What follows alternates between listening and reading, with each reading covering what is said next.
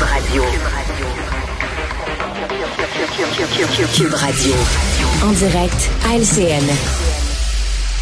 Alors, les premiers ministres des provinces euh, et territoires l'ont reçu cette offre de Justin Trudeau. On va parler de leur réaction euh, sous peu avec euh, notre duo politique. là, on, attend le point de presse de Justin Trudeau directement de l'hôpital civique d'Ottawa. Ça ne devrait pas tarder, mais entre-temps, on va rejoindre Mario et Emmanuel.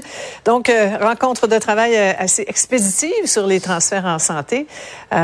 donc, si on fait nos calculs, 234 milliards de moins sur 10 ans par rapport aux demandes Déception, hein, on a, vu les visages des, premiers ministres. Emmanuel, après tous ces mois de discussion, là, ça dure depuis quoi, deux ans, deux ans et demi? Euh, tout ça pour ça? Non, mais Sophie, regardez le beau spectacle qu'on a eu aujourd'hui. On a eu un premier ministre du Canada aux commandes qui nous parle d'investissements substantiels. Il a reçu ses homologues et il finit en faisant un point de presse devant des civières dans un hôpital. C'est à ça que ça ressemble aujourd'hui. Un, exercice, de, relations publiques. Voilà. C'est un exercice de relations publiques pour un premier ministre qui est plus aussi intéressé par l'idée de sauver le système de la santé qu'il l'était objectivement euh, pendant la pandémie. Euh, dans les faits, pour que les gens comprennent, Ottawa met sur la table six fois moins d'argent que ce que réclamaient les provinces. Donc, c'est même pas sérieux comme offre, mm. objectivement. Mais là où M. Trudeau, en termes de tactique, entendons-nous, était très habile, c'est que depuis deux mois, il a amadoué, il a apprivoisé les provinces. Rappelez-vous, avant Noël, qui était gonflé à bloc, qui mm-hmm. s'en allait au combat. Puis là, il les a comme un, comme un chantre avec son, son serpent. Là. Ben, lui, il avait le mot substantiel, puis ça a calmé tout le monde. Puis là, ben, les provinces sont arrivées se sont rendus compte que tout le monde s'est fait rouler dans cette histoire-là aujourd'hui. Ouais. Euh, Mario, M. Legault l'a dit euh, plus tôt cet après-midi. Bon, on avance sur certains principes, là, mais sur l'enveloppe proposée, il y a du chemin à faire. Et puis, bon, le temps presse, il y a des, budgets à, concocter. Donc, exercice de, de, relations publiques. Selon toi? Clairement, clairement. Mais sur M. Legault, euh, il été mou aujourd'hui. Il été mou aujourd'hui. Il va revenir à l'Assemblée nationale demain. Il va dire quoi? Il n'y a pas les montants. Les partis d'opposition vont, vont l'attaquer. J'ai je, sais pas la stratégie du Québec là-dedans parce que il fallait il fallait dire un nom beaucoup plus clair à ça.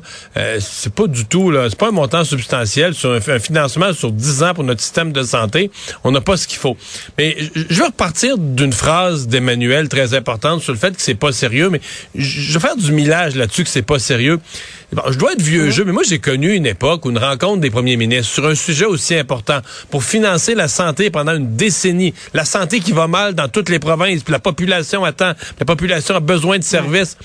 Il me semble que ils sont partis le Terre-Neuve à la Colombie-Britannique. Il me semble que la réunion aurait dû commencer à 9 h un matin, puis tu discutes, puis tu regardes, puis tu, tu négocies, puis à l'heure à la limite à l'heure du souper si c'est pas fini, tu fais venir une boîte de poulet, puis les manches retroussées. Ben à l'époque de Mulroney, c'était ça.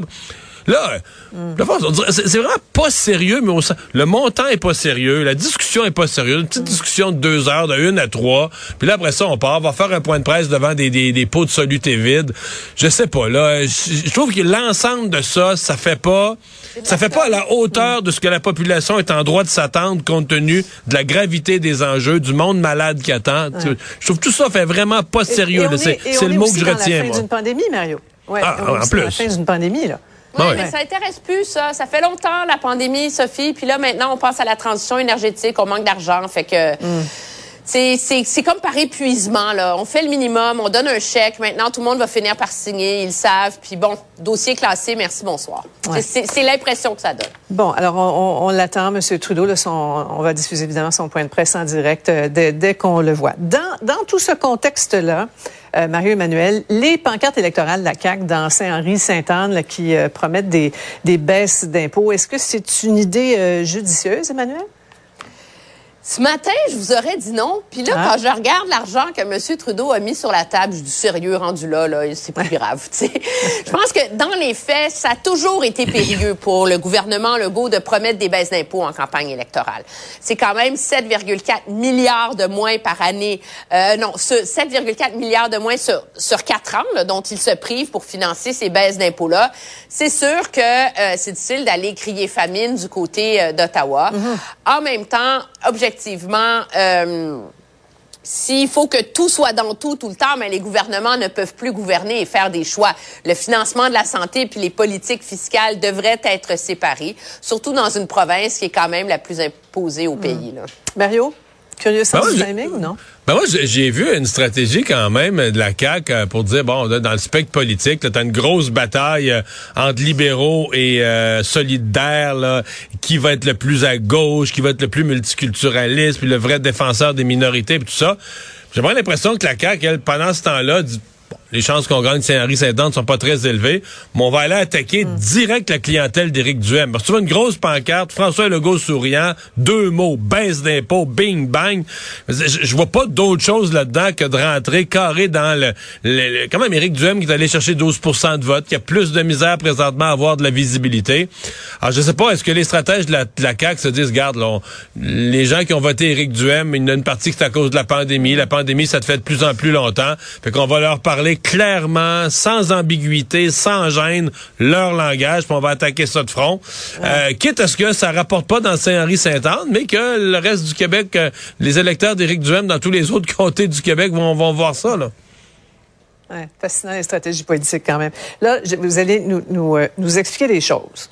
On est plongé Sûr dans la... les comprend. La- je suis sûre que vous comprenez tout.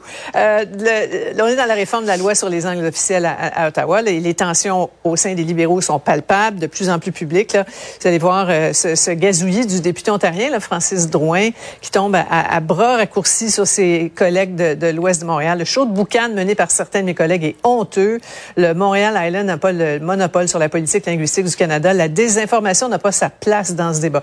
Manuel, il fait référence là, à trois députés qui ont, qui ont un peu l'air de nager à contre-courant de leur équipe. Là. qui nagent à contre-courant, qui torpillent le projet de loi de le- leur gouvernement et qui, dans les faits, le font avec l'accord de quelqu'un. Ces députés-là ne sont pas membres du comité qui étudie le projet de loi. Donc, il y a bien quelqu'un qui leur a donné la permission d'aller se pointer puis de voter sur des amendements. On parle de Mme Lambropoulos qu'on voit à l'écran. Oui, alors, objectivement, est-ce qu'on le fait par incompétence parce qu'on s'est dit, ah, minorité linguistique, on va aller leur donner une petite, euh, une petite séance à chacun? Ou on le fait finalement pour apaiser les colères au sein du caucus. Moi, je pense que ce qu'on n'avait pas vu venir, cependant, c'est la révolte des francophones hors Québec face à ces tactiques. Ouais. Mario, qu'est-ce que fait ça? Justin Trudeau pendant ce temps-là? Bon, Justin Trudeau laisse aller. Comme Emmanuel le dit, il y a quelqu'un qui a autorisé ces députés-là à aller mener une fronde là, anti-défense du français, etc. Parce que c'est à la fois contre leur propre loi sur les langues officielles, mais Ben aussi beaucoup contre la loi 96, la loi 101, la charte de la langue française. C'est une sortie Mhm, anti-défense du français. Et j'ai beaucoup aimé le courage de ce député franco-ontarien là, qui, qui est un francophone, qui est juste sur la frontière du Québec.